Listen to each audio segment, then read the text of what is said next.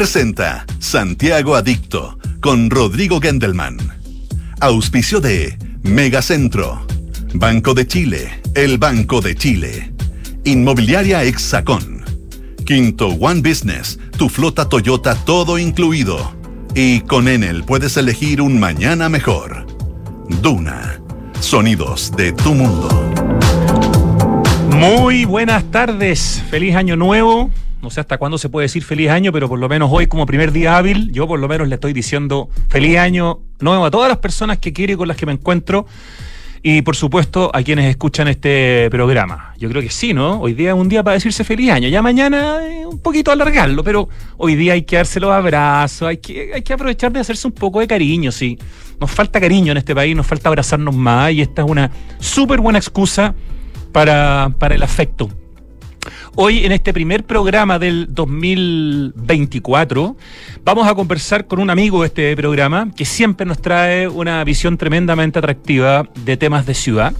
Él es Martín Andrade, es el director ejecutivo de la Corporación Ciudades, es un arquitecto que llegó a ser director del Parque Metropolitano, que estudió y trabajó en temas muy interesantes en Australia. Entonces tiene una visión bien como integral. Y la Corporación Ciudades es una corporación que justamente intenta abarcar los problemas de ciudad. Eh, de una manera bien eh, especial y bien original. En ese sentido, es una corporación, es un proyecto bien único en nuestro país y está desarrollando proyectos muy importantes en Concepción, en Alto Hospicio Iquique, en distintas partes de nuestro país. Hace poco publicaron un estudio muy interesante, muy potente y muy coyuntural respecto de las olas de calor, especialmente en la región metropolitana. Esto respecto de los últimos 10 años en nuestra capital y lograron identificar los sectores más afectados por la ola de calor que tuvo, por ejemplo, el Gran Santiago en el verano 2019-2020, que es considerado como el periodo con la mayor cantidad de olas de calor, y en específico el día 26 de enero de 2020, que es el día que registró la más alta temperatura. Es un estudio que identifica zonas, comunas, unidades vecinales eh, afectadas por este fenómeno, y a lo cual después le agrega una serie de, bueno, primero de explicaciones de por qué esto sucede en estos lugares en particular y después también propone eh, soluciones eh, o ideas que van desde los parques inundables, los techos verdes, el sombreado, las fuentes de agua, las fachadas ventiladas. Eh, hay varias propuestas súper interesantes que es la parte en la que están trabajando ahora. Además, este día eh, sábado en Vivienda y Decoración del Mercurio apareció una muy buena columna de Carolina Katz, eh, donde hablaba ella del sistema de enfriamiento de edificios públicos y privados que tienen en París, que cubre 6 millones de metros cuadrados de como él decía, edificios públicos y privados, usando aguas frescas de eh, ríos urbanos. Se llama el Fracher de, de París. tenemos también en Chile o en Santiago ejemplos de ingeniería eh, aplicada a edificios como el edificio Tánica, donde la suma de los arquitectos chilenos, más arquitectos, junto con una oficina eh, europea, crearon no solamente un proyecto arquitectónico maravilloso, sino que un tema eh, que tiene que ver con el enfriamiento de manera mucho más sustentable. hay muchas aristas para poder conversar del tema del calor, que es un tema que se nos viene cada vez más fuerte y es nuestro tema principal hoy día de que queremos conversar con Martín Andrade. Pero antes de eso, quería comentarles que en Arc Daily, una página que seguimos con de manera diaria, porque nos llega un mail diario, estamos suscritos gratuitamente, como cualquiera se puede suscribir, viene en el mail de hoy el artículo Las 50 mejores casas del 2023. Arc Daily es un proyecto que nació en Chile como plataforma urbana, después se transforma en plataforma arquitectura al mismo tiempo que plataforma urbana, y después todo esto se vuelca a Arc Daily eh, proyecto fundado por varios arquitectos chilenos, pero especialmente por David Azael y David Basulto, pero que es vendido a una compañía suiza que se llama Architonic. Por lo tanto, hoy Arc Daily es una compañía internacional. Por lo tanto, que en las 50 mejores casas del 2023 a nivel mundial haya una, dos, tres, cuatro, cinco, seis casas chilenas es súper meritorio. O sea, estamos hablando de más del 10% de las 50 casas que elige Art Daily en el mundo son eh, en Chile y de arquitectos, eh, en su mayoría chilenos, pero si no residentes en Chile. Dice el artículo, el equipo de curadores de Arc Daily se esfuerza cada día por presentar a nuestros lectores los proyectos más significativos, inspiradores e innovadores, siendo a su vez quienes velan por la representatividad de la arquitectura mundial. Como parte de la retrospectiva resumen del año 2023 en Arc Daily, repasaron, dicen, y reflexionaron sobre lo publicado durante este año la arquitectura residencial sigue siendo una de las categorías más visitadas en cuanto a arquitectura construida, despertando un gran interés entre nuestros usuarios, dicen en Arc Daily, en todo el mundo. Por eso han seleccionado las 50 mejores casas publicadas este año en Arc Daily en español, 2023, representando una pequeña muestra de la forma y carácter de la arquitectura residencial hispanoamericana. Entonces, eh, a ver, la primera casa que aparece de las casas chilenas, es la casa Aladino de Iván Bravo, arquitectos, que en Instagram lo pueden encontrar como Comodoro O, sea, Comodoro con una O más. Iván Bravo, su Instagram entonces es Comodoro. Eh, ahí pueden ver más detalles de la Casa Aladino y de otros proyectos de Iván Bravo, que también está en la web como ivanbravo.cl. Esta es una casa en Puerto Varas, mm, en un área de 100 metros cuadrados, que es del año 2021, con unas muy buenas fotos de Marcos Segers. Y es un proyecto que los invitamos a revisar porque es tremendamente interesante. La segunda casa chilena que aparece entre las 50 casas destacadas por Art Daily, las 50 mejores casas del 2023 que destaca Art Daily, es de este dúo tan potente a nivel mundial que es la dupla Peso von Elrichhausen. Mauricio Peso y Sofía von, von. Eh, esta es la casa Luna, les, he contado, la última vez también hablábamos de la Casa Luna, que todas las casas que firman los pesos von Elrichhausen son con cuatro letras. En este caso es la Casa Luna, que está en la zona de Yungay, en nuestro país, y eh, en la publicación viene lo que siempre hacen los pesos von Elrichhausen, que es agregar eh, dibujos, em, arte, trabajos, digamos, de bocetos de sus obras pintadas, que los transforma también eh, en gente vinculada al mundo del arte, que de hecho han expuesto su obra en, en museos. Son muy capos como arquitectos, como artistas y también como profesores en algunas de las mejores universidades del mundo. Bueno, la casa, casa Luna, perdón, de peso por el Rickhausen destacaba también entre las 50 más importantes del mundo. Otra casa que habíamos comentado hace poco, que también había sido destacada recientemente por Arc Daily, es el prototipo Sistema Constructivo Industrializado de Ignacio Rojas Irigoyen Arquitectos, más The Andes House, un proyecto que está en Casablanca y que tiene la gracia, de, la gracia de ser justamente un proyecto de vivienda industrializada muy interesante. Otra casa que me encantó, em, esta no la conocía, la conocí por esta publicación, es la casa que se llama Muros Curvos, de la oficina Schwember García Huidobro, cuyo Instagram es Schwember, que se escribe SCHW, Schwember-García Huidobro-Arc. Y es una muy bonita casa con un trabajo importante de fachada y no sé si el resto, casi toda la casa, eh, gran parte es madera y gran parte es ladrillo. Es hermosa esta casa en Chicureo con fotos de Nicolás Sánchez. Otra casa destacada entre las 50 mejores casas del 2023, casas de chilenos o de arquitectos que viven en Chile y que están en Chile, es la casa con patio de la dupla Guillermo, Guillermo Evia García, hijo de otro destacadísimo arquitecto que es Guillermo Evia, con Catalina Poblete. Ellos son socios, son marido y mujer y son muy potentes como oficina. Tienen esta casa, la casa con patio, en el lago Ranco, una casa espectacular, con unas tomas aéreas que también son bien increíbles, que les recomendamos conocer. Y finalmente, esta es una oficina que conocí gracias a esta publicación, no había escuchado de ellos. Es una oficina que se llama Stanat, Stanachev Granados. Ellos son... Em, ella es Natasha Stanachev, es serbia, y él es español, Manu Granados, pero están eh, con basados, o sea, base, digamos, están ubicados, tienen su ya, no quiero que sea un sitio ciútico, pero, pero están, tienen su casa, o sea, están ubicados en Chile, ya, trabajan en Chile. Son stanacev.granados, se escribe así, S-T-A-N-A-C-E-V granados. Y la casa que destacan de ellos en Arc Daily es la casa Cubo, con K y con B corta, que está en Matanzas, una casa chiquitita, con forma de cubo, completamente blanca eh, por fuera y con fotos del mismo Manu Granados. Así que los invitamos a, saber más. Y quedan otras 44 casas que conocer sobre las 50 mejores casas del 2023 en Arc Daily, de las cuales destacamos las 6 casas chilenas. Aplauso para esas seis casas, aplauso para esas firmas de arquitectura, para sus fotógrafos, etcétera. Y por supuesto Arc Daily que hacen tan buena pega. Ya, nos vamos a ir a la música para después ir a la conversación con Martín Andrade de la Corporación Ciudades para hablar, como les decía, principalmente, no va a ser el único tema, pero principalmente sobre el estudio que ha hecho la Corporación Ciudades de las olas de calor en la región metropolitana.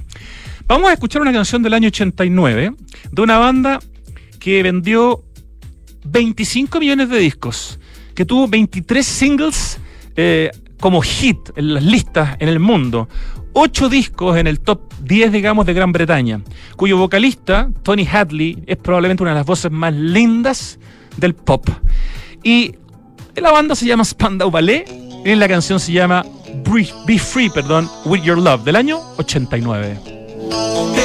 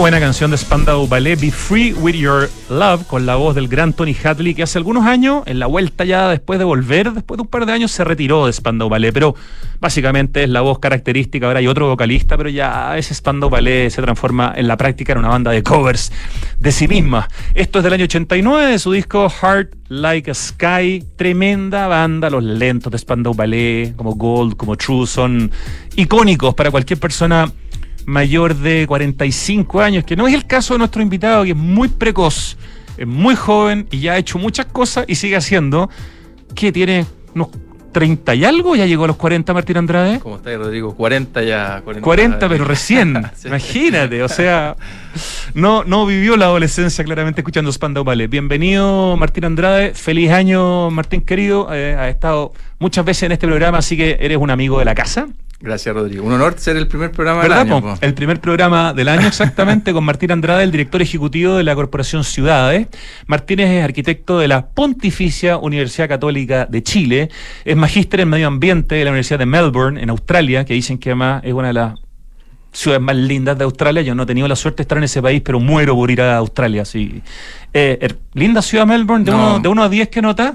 Bueno, maravillosa y si nos vamos a los rankings desde ah, hace muchos años de calidad de vida siempre ha estado en los top 5 desde que se han creado muchos de los rankings, así que ¿eh? algo tiene y puedo dar fe de eso. Sydney compite ahí directo Sí, ahí está la, no, la competencia es brutal, hay feroz entre ellos, quién gana en tal ranking, otro. Está muy lejos Sydney de Melbourne porque las distancias en Australia son, Sí, no, las distancias son abismantes y claro, contextos distintos y ahí tiene una competencia y una realidad enorme. Y en estos rankings divertido, a propósito de temas de ciudades, claro, siempre también se están mirando quién gana en tal o cual, porque hay rankings que miden distintas cosas o ponderan ciertos atributos antes que otros. Pero que sana competencia. Maravilloso. Brisbane también. Siempre hay dentro de los top 10, top 20 de ciudades del mundo, siempre unas 5 ciudades australianas, eh, sobre todo movido yo creo que fuertemente, primero por, por una pega de, de bienestar social importante y también por la seguridad que hay hay en, Australia. Los índices, a propósito de, toda la temática aquí que vivimos en Chile, es un país tremendamente seguro y eso es uno de los ítems que, que, le pega en este caso positivamente a estas ciudades y a otras ciudades le pega más duro. Gran experiencia la de Martín, bueno, estudiando, después trabajando. Su experiencia se centra en la gestión urbana con un enfoque en áreas verdes públicas. Es el cofundador de una gran fundación que es Mi Parque. Fue coordinador nacional de parques urbanos en el MIMBU, en el Ministerio de Vivienda y Urbanismo Trabajó como arquitecto senior en el equipo de planificación de espacios públicos de la ciudad de Melbourne. ¿Esos fueron cuántos meses o años? Fueron dos años trabajando ahí en... ¿Más cuántos años estudiando? Es que estuve, claro, un año solo estudiando, un año trabajando y estudiando, y después otro año solo trabajando. Tres años en total. en total. Extraordinario. Y fue director de una de las instituciones más queridas en esta ciudad y en este programa, que es el Parque Metropolitano de Santiago. ¿Cuánto? ¿Unos cuatro años casi. Tres, años. Tres años director del parque. eres el, el penúltimo o el último director antes del que actual, digamos. claro, eres el, como dirían en inglés, el former director del Parque Metropolitano de Santiago. El Parque Metropolitano de Santiago, que es el Parque Metropolitano con sus 737 hectáreas y sus más de 20 parques. Por lo tanto, es toda esa red. Y Martín, te estaba preguntando fuera de micrófono, creo que esto no te lo he preguntado nunca, alcanzaste a tener una experiencia en una oficina de arquitectura en tus comienzos, después tomaste un camino distinto que es el que estamos conversando, pero alcanzaste a trabajar un tiempo en una oficina de arquitectura. ¿Dónde trabajaste, Martín? Fue un paso cortito, eh, exactamente, después de terminar la universidad estuve trabajando en la gran oficina de Raimundo Lira y Asociados, eh, una oficina que, que, bueno, que genera muchas vinculaciones con José Domingo Peñafiel, arquitecto, también con Izquierdo Lehmann también, y han desarrollado varios proyectos en conjunto, varios bien premiados, así que una super experiencia. Pero de ahí, Rodrigo, claro, partió el bichito de, armar la, Fundación Mi Parque y ahí partimos trabajando en ese momento con, con, Julio Poblete, que es el otro cofundador, y de ahí armamos un primer directorio y de ahí nos lanzamos a armar la Fundación Mi Parque, que está por cumplir, eh, dicho sea de paso, cerca de 15 años ya trabajando en Chile con más de 400 proyectos construidos, con más de ciento y tantas empresas que han financiado proyectos en todas las regiones de Chile, así que... ¿Mantienes algún vínculo como director, parte del Sigo siendo parte del directorio, ah, exactamente. Y siempre, bueno, siempre vinculado, incluso cuando estaba afuera, en, lo que se podía. Finalmente, sí, uno tiene una cierta, aparte del cariño, una cierta responsabilidad en seguir empujando este tipo de acciones y que trasciendan, digamos, los liderazgos iniciales, sino que tomen vía propia. Oye, un solo ejemplo, pero Raimundo Lira, arquitecto, junto a José Domingo Peñafiel y a Izquierdo Leman, que son ambos premios nacionales Izquierdo Leman, hicieron el famosísimo, por lo menos a nivel internacional, edificio Manantiales en la calle Isidora Goyenechea, aquí un edificio increíble que ha sido muy premiado desde el año 97 y que incluso, nos contó alguna vez aquí Pablo Altique, fue parte de una exposición en el MoMA de grandes edificios en el mundo y eran todos gigantes y este era el único chiquitito, pero igual clasificó por su calidad como como proyecto de arquitectura. Así que aprovechamos de saludar a Raimundo Lira, con quien trabajaste, a José Domingo Peñafiel, por supuesto, y a Luis Izquierdo y Antonia Lehmann, todos los cuatro tremendos arquitectos. Sí, y, y, grandes, y grandes personas, hay que decirlo, súper generoso. La Antonia, por ejemplo, fue parte del directorio de la Fundación Mi Parque. José Domingo, a propósito del Parque Metropolitano, fue mucho tiempo, estuvo trabajando ahí en un comité asesor, o sea, es gente que está empujando no solamente muy de muy bajo perfil, eh, trabajando silenciosamente, eh, no solamente en sus proyectos, sino que también por la calidad de la ciudad. Así que un gran saludo a ellos. Excelente, yo me sumo al, saludo. Bueno, la Corporación Ciudad, yo siempre que vienes al, programa aprovecho porque no todo el mundo conoce la Corporación Ciudades, porque es una corporación relativamente nueva, que tiene cinco... Vamos a cumplir cinco años luego en cortito, ¿qué es la Corporación Ciudad? Y metámonos al tiro después al estudio de las olas de calor, pero, pero un pequeño resumen de qué es la Corporación y en qué están, porque están en varias cosas, en varios frentes, en varias ciudades, haciendo proyectos bien interesantes, Martín. Gracias por el espacio, Rodrigo. Mira, eh, la Corporación, bueno, es una, es una institución que, digamos, eh, vincula a tres instituciones muy importantes. Uno es la Cámara Chilena de la Construcción, el otro es Techo eh, para Chile y el otro es la Universidad Católica de Chile, esta parte del año 2019. En particular la Facultad de Arquitectura. sí, se vincula exactamente. Y estudios urbanos, ¿no? Se vincula con la Facultad de Arquitectura exactamente y, y tiene propósito, así bien en simple, tratar de ver cómo podemos mejorar la gestión y la planificación urbana en Chile a través de la vinculación público-privada. Nosotros no queremos eh, eh, digamos, reemplazar el rol del Estado, sino que al revés queremos robustecerlo, eh, apoyarlo y tampoco nos vemos nosotros como una consultora que hace planes maestros, planes reguladores, sino que nos vemos nosotros como articuladores. Creemos que eh, se ha dicho y probablemente, bueno, en, este programa ha hablado con mil personas de los desafíos que tenemos no solamente en la construcción de viviendas, sino que en la construcción de ciudad.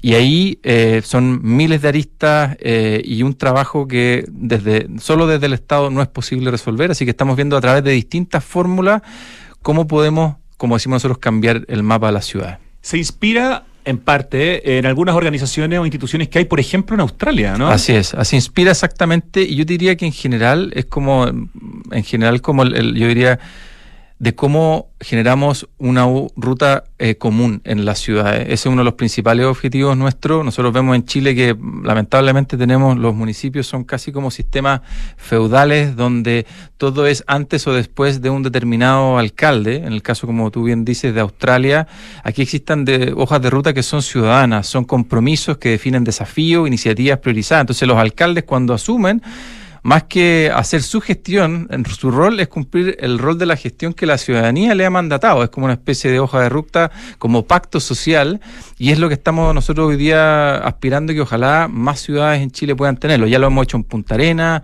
el año pasado en Coyhaique, eh, bueno, ahora ya todo el año pasado en realidad, eh, también en Iquique Alto Hospicio hace poco, y, donde básicamente a través de un proceso participativo tratamos de conformar esta hoja común con una mirada de 20, 30 años para que todas las autoridades, no solamente alcaldes, sino que también los privados, las ONG, logren tratar de impulsar una agenda común y no una agenda personificada. En Concepción también están haciendo algo Así es, ahí estamos trabajando ahí en el laboratorio de ciudades, que feliz de, poder profundizar Junto con eh, sobre eso. Con MIT, ni más ni menos. Así, estamos en el, laboratorio que hoy día existe de, este tipo en, Sudamérica, en un, trabajo maravilloso ahí, en conjunto con la Cámara también, el gobierno regional del Bio, Bio y en alianza también con universidades allá. una institución de estas características en un país donde hay eh, elección de presidentes cada cuatro años y sin derecho a reelección y solo por cuatro años, y además con el tema, como tú comentabas, de los feudos en los que se pueden transformar eventualmente los municipios, esas, esas, dos características, digamos,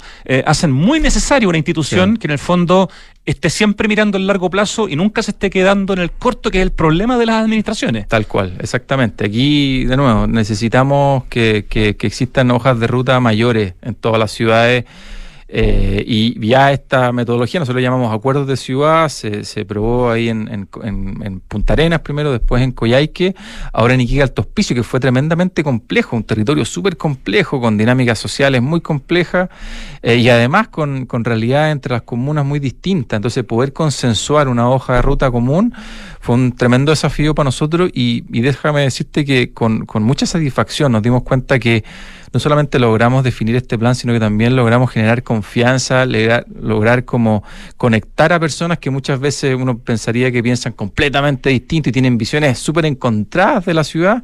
Todo lo contrario, lo que necesitamos es aunar esfuerzos y luego, obviamente, apoyar en la concreción de esos esfuerzos, que es parte del rol que estamos nosotros haciendo hoy día en, en Iquique Alto Hospicio, donde más de 30 y lo digo con mucho orgullo, más de 30 instituciones generaron compromisos para poder plasmar esa hoja de ruta. O sea, no solamente quedarnos en las palabras, sino que también cómo podemos acercarnos a eso y ponemos manos a la acción. Excelente. Estamos conversando con Martín Andrade, director ejecutivo de la Corporación Ciudades. Nos estaba justamente contando eh, qué era esta corporación que va a cumplir cinco años, quiénes son los actores en el fondo que la apoyan, cuál es su objetivo, en qué se inspira. Y un estudio muy reciente que han publicado. Eh, ha sido tema de conversación, apareció a página completa en, el diario Las Últimas Noticias. Yo me acuerdo que nosotros lo publicamos, hicimos un repost de las últimas noticias en, en, Instagram de Santiago Adicto y tuvo muchísima discusión y muchísimos comentarios. Es un estudio sobre las olas de, de, calor. ¿no? Cuéntanos de este estudio, cómo, cómo, nace, o sea, bueno, cómo nace, es bien evidente, estamos con un problema de frente, pero siempre hay, hay, hay, una visión probablemente más de largo plazo para poder meterse en un, en un estudio como este que realizamos. Sí, no, bueno, el tema de las olas de calor, y yo creo que no, hace falta explicarlo mucho, pero estamos ya inmersos en una crisis climática. Antes se hablaba de este tema del cambio climático, y ya estamos inmersos en una crisis climática que no solamente nos significa en, las ciudades eh, ver mayores picos de temperatura, sino que mayores eh, olas de calor. olas de calor entendiendo temperaturas dentro, eh, ubicadas dentro del 10% más caluroso eh, de, un determinado momento del año. Eh, pueden haber olas de calor en el invierno, que son temperaturas distintas de las olas de calor del verano. Eh, y que eh, básicamente se producen en más de tres días, ¿ya? Y lo interesante, esto se ha ido estudiando y nosotros lo que hicimos fue que estuvimos analizando imágenes satelitales desde la, eh, entregadas desde la NASA de la superficie terrestre y fuimos indagando en el fondo en, sobre todo en una mirada de años hacia atrás, ¿ya? Y estuvimos viendo cuál es, en qué años se habían producido las mayores olas de calor, o sea, más días con temperatura en este 10% más caluroso en promedio los registros históricos y pudimos constatar que en el año, eh, el verano del 2019 al 2020, ese verano eh, eh, donde se habían producido más olas de calor, se produjo un pic de temperatura llegando casi a 40 grados de temperatura. Eso fue el 26 de enero del día 26 de enero, exactamente. 2020, independiente de que el año que acaba de terminar, el 2023, fue el año más caluroso en el mundo, en la historia del planeta. Pero en el caso de la región metropolitana, el pic de temperatura estuvo En, enero del enero del 2020. Y es impresionante, Rodrigo, constatar no solamente los titulares generales que uno puede ver en el fondo de cuáles son las comunas donde generaron mayores pic, donde, claro, hubo comunas por ejemplo, como Cerrillo, en el fondo, no sé, Cerrona, hay varias comunas que estuvieron muy cerca de los 40 grados. La zona norponiente la zona es la más complicada. Así es, es, efectivamente, y eso es lo que mostraron estos, estos datos. También es bien interesante entender, bueno, las diferencias que se producen y después eso cruzarlo con la vegetación, o sea, uno se da cuenta también que hay una correlación no directa, pero bastante, eh, digamos, vinculada a justamente aquellas comunas del sector norponiente tienden a ser comunas que además cuentan con eh, menor cobertura vegetal, algunas de esas comunas además, donde se han ido construyendo sin eh, esta, esta mirada de ciudad, o sea, con pocas áreas verdes, con poco espacio para los árboles y por lo tanto han ido exacerbando las condiciones de la ciudad. En esa imagen de ese 26 de enero del 2020, uno puede observar dentro de la misma ciudad eh, cambio, o sea, una diferencia de temperatura desde más o menos 7 eh, grados del punto de vista del pic. ¿ya? Eso también es algo que uno puede observar desde el punto de vista de la oscilación térmica. O sea, aquí estamos hablando de la temperatura más altas, pero la diferencia entre la también la baja es muy notable dependiendo de las comunas. Hay, una variable, perdón que te interrumpa Martín, muy importante ahí que no es solamente, bueno, sí y no, pero no es solamente la diferencia socioeconómica de las comunas, porque obviamente las que están en el sector nororiente, digamos, versus las del norponiente tienen diferencias gigantescas, pero hay un tema de altura. Así es. Que ah, también es muy importante para, poder entender estos resultados. Totalmente también de, ventilación, hay zonas que tienen mayor ventilación o no, sobre todo las zonas que están más contigo a la precordillera, también hay vientos que son especiales en esa zona. claro, porque Puente Alto, que es una comuna bien vulnerable, no aparece entre las peores ni mucho menos, porque es una zona más alta, que está más cerca de la cordillera, eh, no está en el top de las más calurosas. El tema tiene que ver más que con la vulnerabilidad promedio, factores socioeconómicos, tiene que ver con varias cosas y una de esas es la ubicación geográfica. la ubicación, claro, son tres factores. Uno podría decir los factores que son, digamos, más bien geográficos, del cual, digamos, no, por así decirlo, no, no, no, ha sido la toma de decisiones lo que ha sido gravitante, que tiene que ver con la ubicación geográfica. Altitud, ventilación. Altitud, ventilación, básicamente. Lo otro es, obviamente, el tema de lo que hemos hablado, la cobertura vegetal. O sea, hoy día tenemos comunas como los Arnechea o Vitacura que tienen 70 o 60% de cobertura vegetal sobre la superficie construida versus eh, otras comunas que tienen 4 o 5% de cobertura vegetal. O sea, estamos hablando de, eh, diferencias abismantes, digamos, en comunas. Y también, eh, y eso también es bien interesante, es la pregunta sobre el tipo de ciudad que, hemos hecho. O sea, aquellas comunas con más pavimento, aquellas comunas incluso se producen eh, fenómenos también que no, no es olas de calor, pero islas de calor en algunos lugares, por ejemplo, con muchas edificaciones en altura, edificaciones continuas que no permiten la ventilación del viento. Eso también eh, ha sido otro factor que uno puede eh, entrar en el fondo a entender la razón por la cual eh, estas cifras eh, muestran todo. Es, es reinteresante este estudio, primero entonces desde la capa general, y nosotros lo que hicimos, eh, Rodrigo, es eh, avanzar. ¿ah? Lo primero que hicimos después de eso fue entender cuáles eran las unidades vecinales que habían sido más afectadas, digamos, en ese momento y por lo tanto cuáles las que tenían mayor pic de calor y entender por lo tanto también cuáles eran las comunas que tenían más unidades vecinales afectadas por este fenómeno. No solo eso, sino que también quisimos entender, bueno, cuáles las unidades vecinales donde vivía más población y cuáles las unidades vecinales eh, con mayor densidad, donde la gente está más congregada y de alguna forma pudiese orientar eso a la definición de intervenciones, que es también lo que nos interesa, no solamente quedarnos en, el, diagnóstico, de, oye, hay que hacer esto, sino que eh, pasar, pasar al siguiente paso, que es lo que estamos trabajando hoy día, que es decir, bueno, una vez que identificamos estas unidades vecinales, cuáles son las tipologías, los tipos de intervención que podríamos hacer en estas comunas, en estos sectores, en estas unidades vecinales, de manera tal de poder aminorar los efectos, porque lamentablemente, como tú bien lo decías, Rodrigo, antes, coinciden muchos casos con zonas de mayor vulnerabilidad. Eso quiere decir mayor vulnerabilidad socioeconómica y también mayor vulnerabilidad en los tipos de vivienda, el tipo de equipamiento que hay y por lo tanto del resguardo que esas personas pueden tomar frente a este tipo de fenómenos que tal como ha dicho las predicciones, no solamente llegaron para quedarse, sino que eventualmente se pueden seguir exacerbando. O sea, son comunas y en este caso, más importante todavía, unidades vecinales, ¿no es cierto?, que donde viven las personas que les tocan todas las cosas complicadas. ¿Cuáles son esas comunas y esas unidades vecinales que son las más afectadas por las olas de calor en la región metropolitana, en este estudio que hace la Corporación Ciudades que lidera nuestro invitado Martín Andrade y que tiene como pic el día 26 de enero del 2020 en que hubo temperaturas que rozaron los 40 grados en la en la región metropolitana y que perfectamente este verano podrían ser empatadas o superadas por los anuncios que hay de, del calor que se nos viene con el fenómeno del niño, además. Así es. Mira, eh, bueno, ya lo comentábamos, las comunas del sector norponiente de la ciudad son las que presentaron mayores temperaturas. Por otro lado, es bien interesante observar que casi el 60% de, de las comunas del Gran Santiago presentaron más de un 75% de estas unidades vecinales por sobre el promedio eh, de temperatura en ese momento. Entonces, comunas, por ejemplo, Cerrillo, Cerro Navia, Conchalí, Lo Espejo, Quilicura, San Ramón, eh, son comunas que hoy día eh, prácticamente el 100% de, de las unidades vecinales que ahí están están son afectadas por, por esto. Entonces uno ve también, incluso dentro de las mismas comunas, comunas que también, eh, también por estas características geográficas que hablábamos. Tienen diferencias dentro de las comunas. Tienen diferencias dentro de las comunas, pero hay comunas que de frentón están todos, tienen la misma, digamos, exposición frente a este fenómeno. Déjame graficarlo con ese día de enero, el 26 de enero. Eh, en Quilicura hubo 39,7 grados, en Renca 39,1, en Cerrillos 38,9, en Pudahuel 38,6, en Cerro Navia 38 y en Conchalí 37,9 grados la temperatura máxima. Impresionante. Y ahí hay un buen ejemplo, digamos, justamente de las comunas, de los espacios de los que estamos hablando. Pero si uno empieza a buscar por mayor cantidad de población damnificada, eh, aparecen, destacan, entre comillas, otras comunas. Exactamente, otras comunas, porque uno puede decir, oye, mira, aquí se produjo el mayor pico en esta unidad vecinal, pero viven muy pocas personas.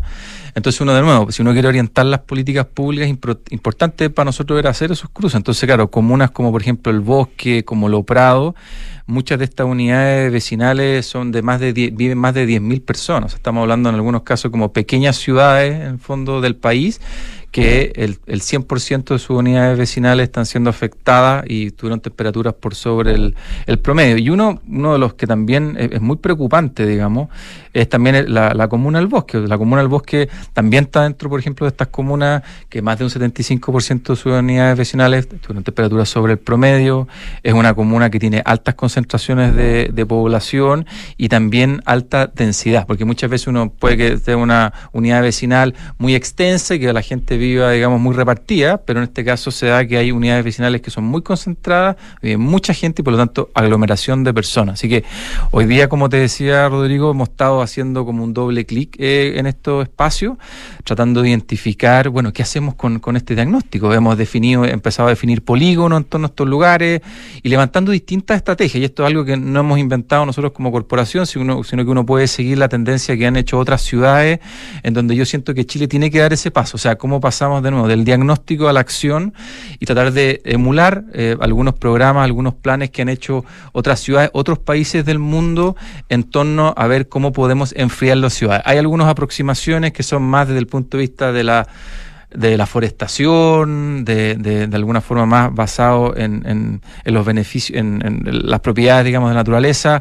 otros que son más tecnológicos, digamos, en algunos casos son un mix, y ahí es interesante, bueno, observar lo que ha estado haciendo París a propósito de, esta columna que conversábamos antes de partir. La columna que, publicó eh, Carolina Katz este día sábado en Vivienda y Decoración, donde hablaba del Frager de París, que es un sistema de enfriamiento de edificios públicos y privados que cubre 6 millones de metros cuadrados y usando aguas frescas de, de ríos urbanos. Un tema que yo por lo menos no conocía, me pareció tremendamente interesante. Y claro, uno dice ya París, pero hay muchas de estas cosas que son eventualmente imitables en la medida que haya coordinación, en la medida que se prioricen bien los presupuestos, teniendo un gobierno regional hoy día que va de a poco teniendo, digamos, más capacidades y, más, eh, ¿cómo se dice?, posibilidad de realizar cosas, ¿no?, en la medida que tenga atribuciones, eh, también permite coordinar, tiene presupuestos importantes el gobierno de Santiago, quizás cada vez va a tenerlos más. Entonces, uno puede ser ambicioso también en, cómo pensar el tema de las olas de calor a nivel metropolitano. Totalmente, hay, hay buenos ejemplos, bueno, tú comentabas el tema de, París, el tema de Madrid, por ejemplo, tiene este programa dentro del plan, digamos, contra el cambio climático, se llama eh, Madrid más natural. Eh, tiene también, bueno, en este caso también Medellín, que siempre aparece como caso exitoso, su plan de corredores verdes eh, en donde hay distintas aproximaciones frente a este tema. Eh, yo creo que es interesante para Santiago varias cosas. lo primero, por ejemplo, cómo maximizamos la capacidad del río Mapocho de enfriar la ciudad. Hoy día es un, si lo ponemos en términos ingenieriles, casi es como un shaft, es un ducto de ventilación hoy día, producto del agua que baja, producto que una caja, en algunos casos más de 100 metros, ¿no es cierto? O tenemos el Mapocho, eh, tenemos el Maipo y tenemos, bueno, tenemos el, San Carlos, que es la exactamente, y tenemos, tenemos muchos canales dentro de la ciudad que perfectamente podrían tener ese, ese rol de quitarle temperatura a la ciudad. ¿Cómo maximizamos eso? Hay distintas fórmulas, pero eh, sobre todo tiene que ver cómo ampliamos las áreas verdes aledañas, un sueño que tuvo Mario Pérez de Arce hace mucho tiempo y que uno puede ver ya los primeros frutos y, ya espacios, ahora ya culmine, ¿no es cierto?, con Mapocho Río, donde vamos a poder tener ya un sistema de parques, yo creo un lujo para la ciudad, un Mapocho 42K también. Macho 42K, exactamente de ese sueño, donde efectivamente ahí tienes una, una, pieza de ciudad, una infraestructura verde que va a poder eh, tratar de disminuir la temperatura y aprovechar esta combinación entre el agua y la vegetación. Los cerros islas también, eh, la posibilidad de los cerros islas, y ahí tenemos felicitar el trabajo de la Fundación Cerro Isla que lo ha ayudado a visibilizar y hoy día también a materializar formas de hacerlo, eh, no solamente aumentando a niveles internacionales nuestra cantidad de metros cuadrados de área verde que podríamos tener en Santiago, sino que también entender esos espacios como refugios eh, frente a esta islas de calor u olas de calor que tenemos aquí en la ciudad. Si uno va de nuevo a estos ejemplos internacionales, eh, yo recuerdo cuando vivía ahí en, Australia, eh, circulaba siempre en los mayores calores un, mapa donde estaban los grandes parques urbanos de la ciudad. Y eso no es casual, es porque ahí justamente la naturaleza es capaz de disminuir entre 7 y 15 grados, así dicen los estudios, eh, la temperatura en ese lugar. Entonces, ahí uno puede ver la naturaleza cumpliendo todas sus funciones, digamos, y servicios ecosistémicos. Así que Santiago en ese sentido tiene muchas oportunidades. También oportunidades, creo yo, eh, Rodrigo, legislativas. Eh, hace un par de años atrás se amplió, había estado esta ley de los techos verdes, donde en ese momento solamente se podía destinar un 20%. Estamos hablando de la fachada, de la, o sea, de la, quinta, fachada, perdón, como dice Le Corbusier o de la, cubierta, ¿no? El, de la cubierta. El techo que se puede usar del edificio. Así es. Hoy día, bueno, después de, discusiones, eso se amplió, se amplió un 75%, del cual el techo verde o la posibilidad de tener vegetación, por ejemplo, o del, eh, de, bueno, de tener también paneles solares, en fin, otro tipo de infraestructura entonces pasamos de un 20% que se puede ocupar a un 75%. Lamentablemente, como no han habido incentivos o no se le ha dado una vuelta, no ha tenido el impacto que se hubiese querido tener. Eh, y yo creo que también aquí pasa otra cosa que creo que se, se sabe o sea, se sabe, no, diría que se sabe poco, se sabe mucho a nivel internacional, pero en Chile todavía estamos muy retrasados, siento yo, como en la concientización del rol que estos, los techos verdes podrían eh, cumplir. Lo mismo, por ejemplo, los techos normales. O sea, hoy está súper comprobado que cuando uno pone un techo negro, eh, pues como no tiene refracción, ahí la, posibilidad de generar una isla de calor es altísima. De hecho, en Manhattan había todo un proyecto de pintar la cool fachada blanca. El, así, el, programa Cool Roofs de, ahí en Nueva York ha sido tremendamente exitoso y ha entregado también ciertos beneficios, ciertos incentivos para que la gente recambie sus techos. Eh, entonces, ahí también tienes un, si bien no es un techo verde, que uno podría decir, pucha, es que aquí estructuralmente ya no puedo hacer nada, recambiando el techo también puede estar contribuyendo a, a disminuir disminuir eh, estos efectos del cambio climático. Los sombreadores quizás no son la solución ideal porque uno dice, no, lo que yo quiero son árboles. Ok, pero los árboles se demoran, son más caros, mm. eventualmente los sombreaderos en ciertos sectores peatonales, no sé, calles peatonales o espacios donde circula mucha gente, son un complemento también, ¿no, Martín? Totalmente, Rodrigo. Piensa tú, en muchas comunas que debido a una mala planificación no hay mucho espacio para poner árboles, eh, muchos lugares céntricos de la ciudad que, digamos, podrían ayudar a bajar significativamente eh, la, sensación, digamos, la calidad de vida de las personas que viven. Uno habla del cambio climático en términos generales, esta percepción de calor, ¿no es cierto? En muchos casos habla de, del aumento del mar.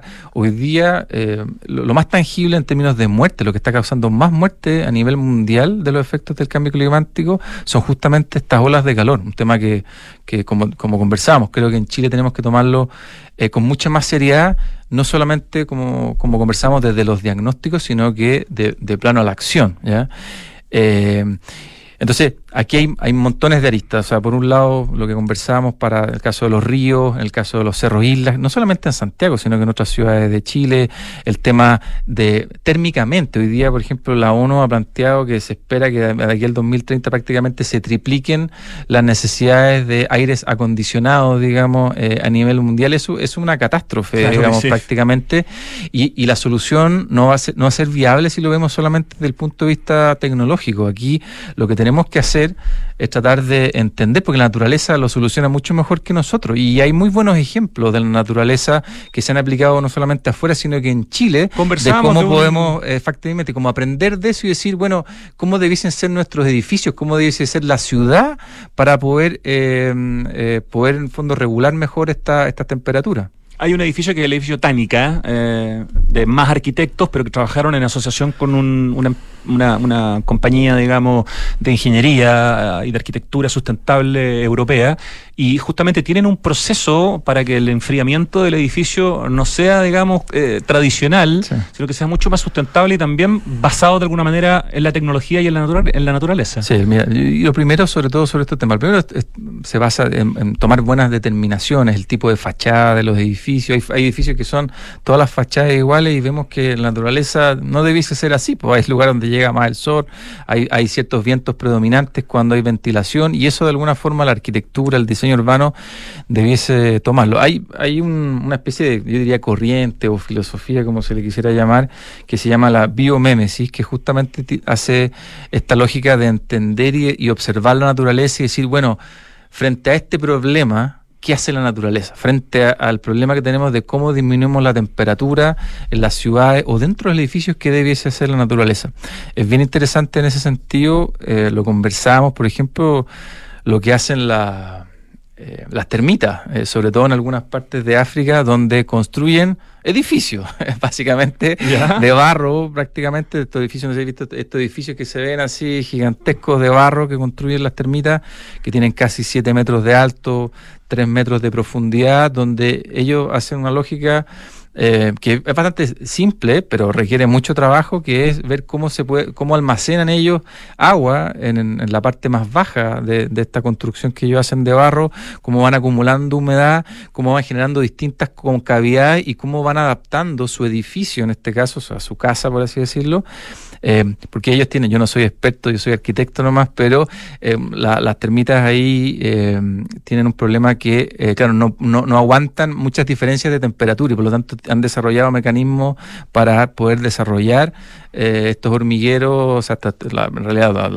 hormigueros, termiteros, exacto, no sé cuál será el término. Oye, no sabía que eran tan brillantes las. Exactamente, y eso se ha emulado en distintos edificios. Bueno, lo que tú planteas, el edificio Tánica, ahí me tocó eh, trabajando afuera y tú decías Melbourne, el edificio de la eh, municipalidad de Melbourne fue uno de los primeros edificios en Australia que tiene este sistema que básicamente es poner, disponer del agua, de que el agua esté en el subsuelo. En el caso de Tánica entiendo que está como a no sé, 40 metros, también profunda la temperatura, por lo tanto, siempre eh, la temperatura del agua en, a ese nivel está mucho más bajo que la temperatura hacia arriba. Y lo mismo en el caso del invierno. Esto no, solamente aplica en el verano, sino que en el invierno, cuando hace mucho frío arriba, la Tierra eh, en general regula más la temperatura y entre más abajo el agua va a tender a también estar no caliente, pero al menos con una mejor temperatura. Entonces, estos sistemas lo que hacen es que recirculan esta agua y aprovechan esta agua para enfriar el, edificio y si eso además se regula con algunas paletas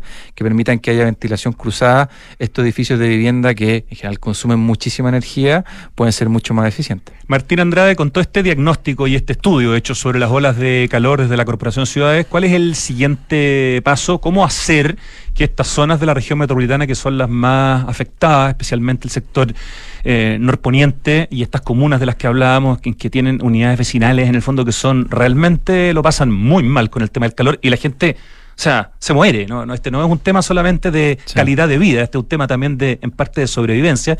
Eh, ¿cuál, es, ¿Cuál es el próximo paso? Porque entiendo que ustedes van, coordinan, eh, hacen redes, generan en el fondo y ponen a mm. conversar a distintos actores, ¿no? Sí, hoy día, bueno, acabamos de cerrar ya la parte más de diagnóstico general. Hoy día estamos haciendo un zoom en las unidades vecinales, vecinales perdón, que detectamos que donde se generan mayores temperaturas y donde vive mayor población. Ahí hoy día estamos levantando eh, oportunidades de proyecto. ¿Qué es lo que quisiéramos, qué es lo que soñamos, Rodrigo, con esto? Es poder generar con esto alianzas. Eh, alianza con organismos desde el Estado y también con organizaciones de la sociedad civil para poder realizar intervenciones. Estamos hablando de bosques urbanos, eh, estamos hablando de plazas, nuevos parques, arborización, incluso lo que hablamos, proyectos que pueden ser de sombreaderos, bebederos, esto efectivamente no, no es solamente un tema de confort, sino que aquí estamos hablando de eh, la posibilidad de que personas mueran y por lo tanto tenemos, queremos ampliar la mirada y la, vinculación con Alianza para ojalá poder desarrollar algún proyecto piloto, nosotros le llamamos, llamamos esto eh, barrios por el clima. ¿No han eh, identificado cuál es la comuna o cuál es la unidad vecinal donde partiría? En el- eso, en eso estamos en eso ahora. están, ya. en eso estamos ahora. Eh, y porque, claro, hay, hay de repente lugares donde uno dice, pucha, este es un lugar prioritario, pero te das cuenta que no tienes muchas posibilidades de intervenir versus otros que está, están casi tan prioritario como ese, pero tiene distintas formas de intervenir. Entonces, luego de eso, lo que nos- nos gustaría hacer, ojalá un pilotaje aquí en la región metropolitana, en estas zonas prioritarias, luego de eso, ampliarlo a otras zonas en la región metropolitana, y luego de eso, ojalá eh, ver oportunidades de que esto se transforme en una política pública, que ojalá desde el Estado, de todos los actores, eh, no solamente en Santiago, sino que en otras ciudades de Chile también podamos ver intervenciones focalizadas en este tema de las olas de calor eh, y en este tema también de estas islas de calor que se generan dentro de la ciudad. Más detalles de lo que estamos hablando en corporacionciudades.cl. Ahí está como bien detallado, digamos, Así es. todo lo que hemos ido conversando. Hay una presentación del ranking de las olas de calor y hay harto tema. Dos minutos para terminar, eh, pero no puedo dejar de preguntarte por eh, cómo va el trabajo que se está haciendo en Concepción con eh, la ayuda del MIT. Eh, ¿En qué va eso? Tuvimos, mira, estamos, terminamos muy bien el año en eso, Rodrigo. Tuvimos una, una presentación del Cityscope, que fue esta plataforma que ha venido trabajando el equipo hace mucho tiempo. Nosotros tenemos un equipo de, como corporación en Santiago y hay un equipo de CityLab que está alojado en el edificio del gobierno regional. Cityscope, allá. perdón, es la herramienta Es la que usa herramienta- MIT exactamente, y que, que se permite- está aplicando en Concepción. Claro, y que permite, eh, básicamente, una herramienta que permite, eh, así en, en simple, eh, simular escenarios dentro de las ciudades. Hoy día eh, muchas veces vemos esto por variables, vemos el calor por un lado, pero vemos el transporte por otro. Esto permite integrar todas las variables, permite también integrar variables de crecimiento, no solamente la población, sino que tasa automotriz. Entonces permite entender cuáles son los escenarios en las ciudades, qué, qué pasa si hacemos cosas, qué pasa si no hacemos nada, si hacemos cosas, cuáles serían la- las alternativas eh, mejores desde el punto de vista del esfuerzo eh, frente a recursos lim- limitados.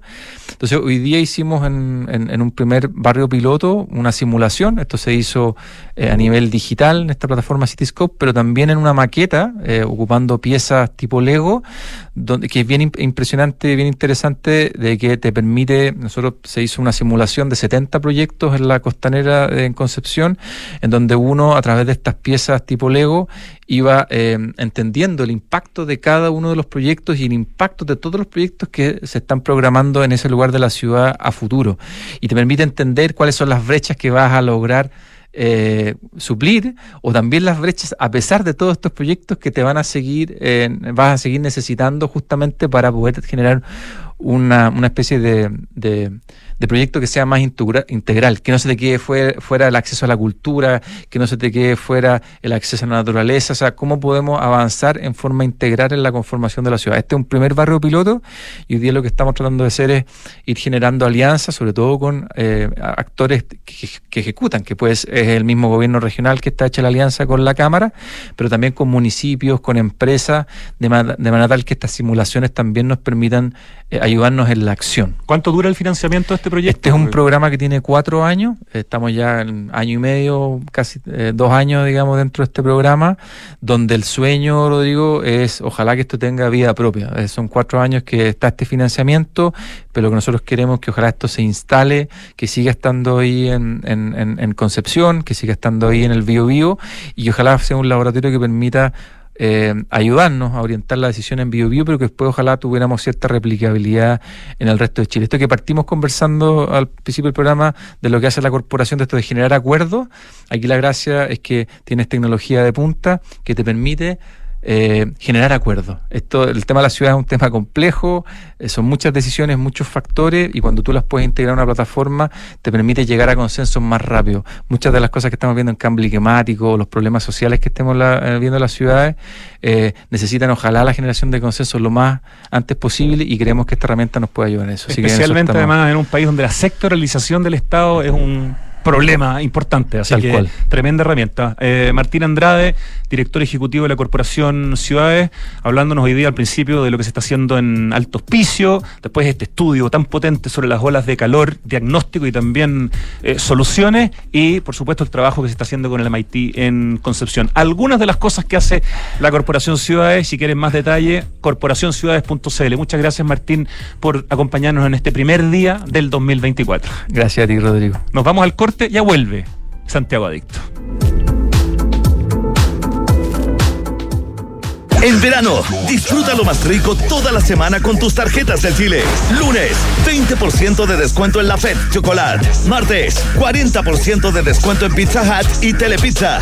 Miércoles, 30% de descuento en Doggies, Mamut, Toby Beans y Juan Maestro. Jueves, 30% de descuento en KFC, Wendy's y China Walk. Viernes, 30% de descuento en bebidas preparadas en barra en Starbucks. Conoce todo y condiciones en bancochile.cl. Banco de Chile. Qué bueno ser del Chile.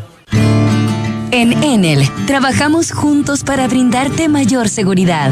Es por esto que los técnicos en terreno siempre llevan su identificación a la vista, para que puedas reconocerlos fácilmente.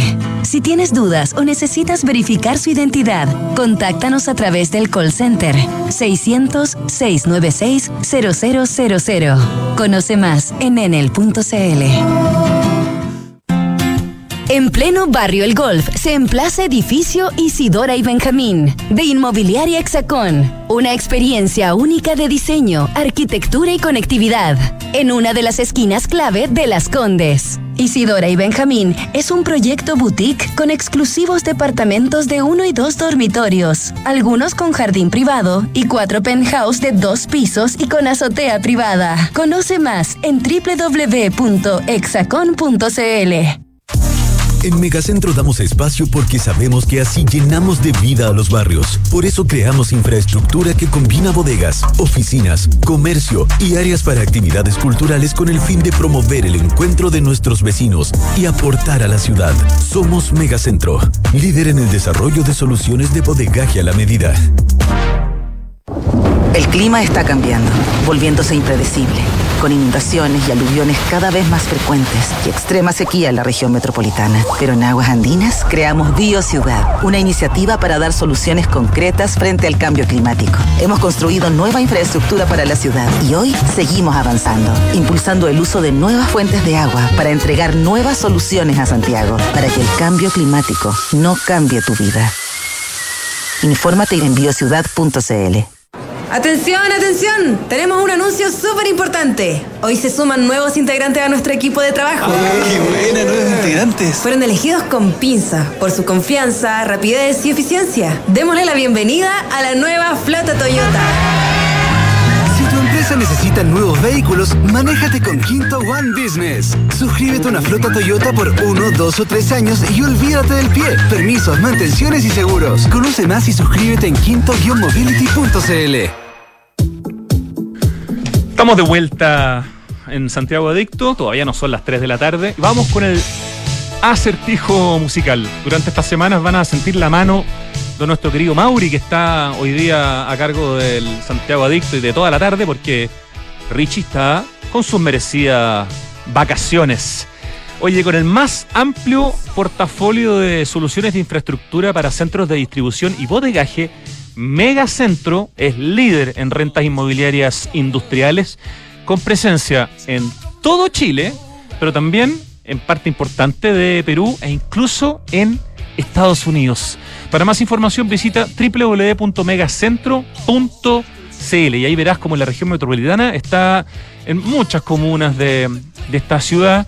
Y en Chile, bueno, desde Antofagasta hasta Puerto Montt, megacentro.cl. Oh, qué buena canción. Una de mis bandas preferidas de los 80. Debe haber 10 canciones que me gustan de este grupo. Si es que es el grupo que estoy pensando, lo voy a anotar aquí. No, esta canción me fascina. Yo creo que me va a ir bien hoy día. Oh, qué temazo.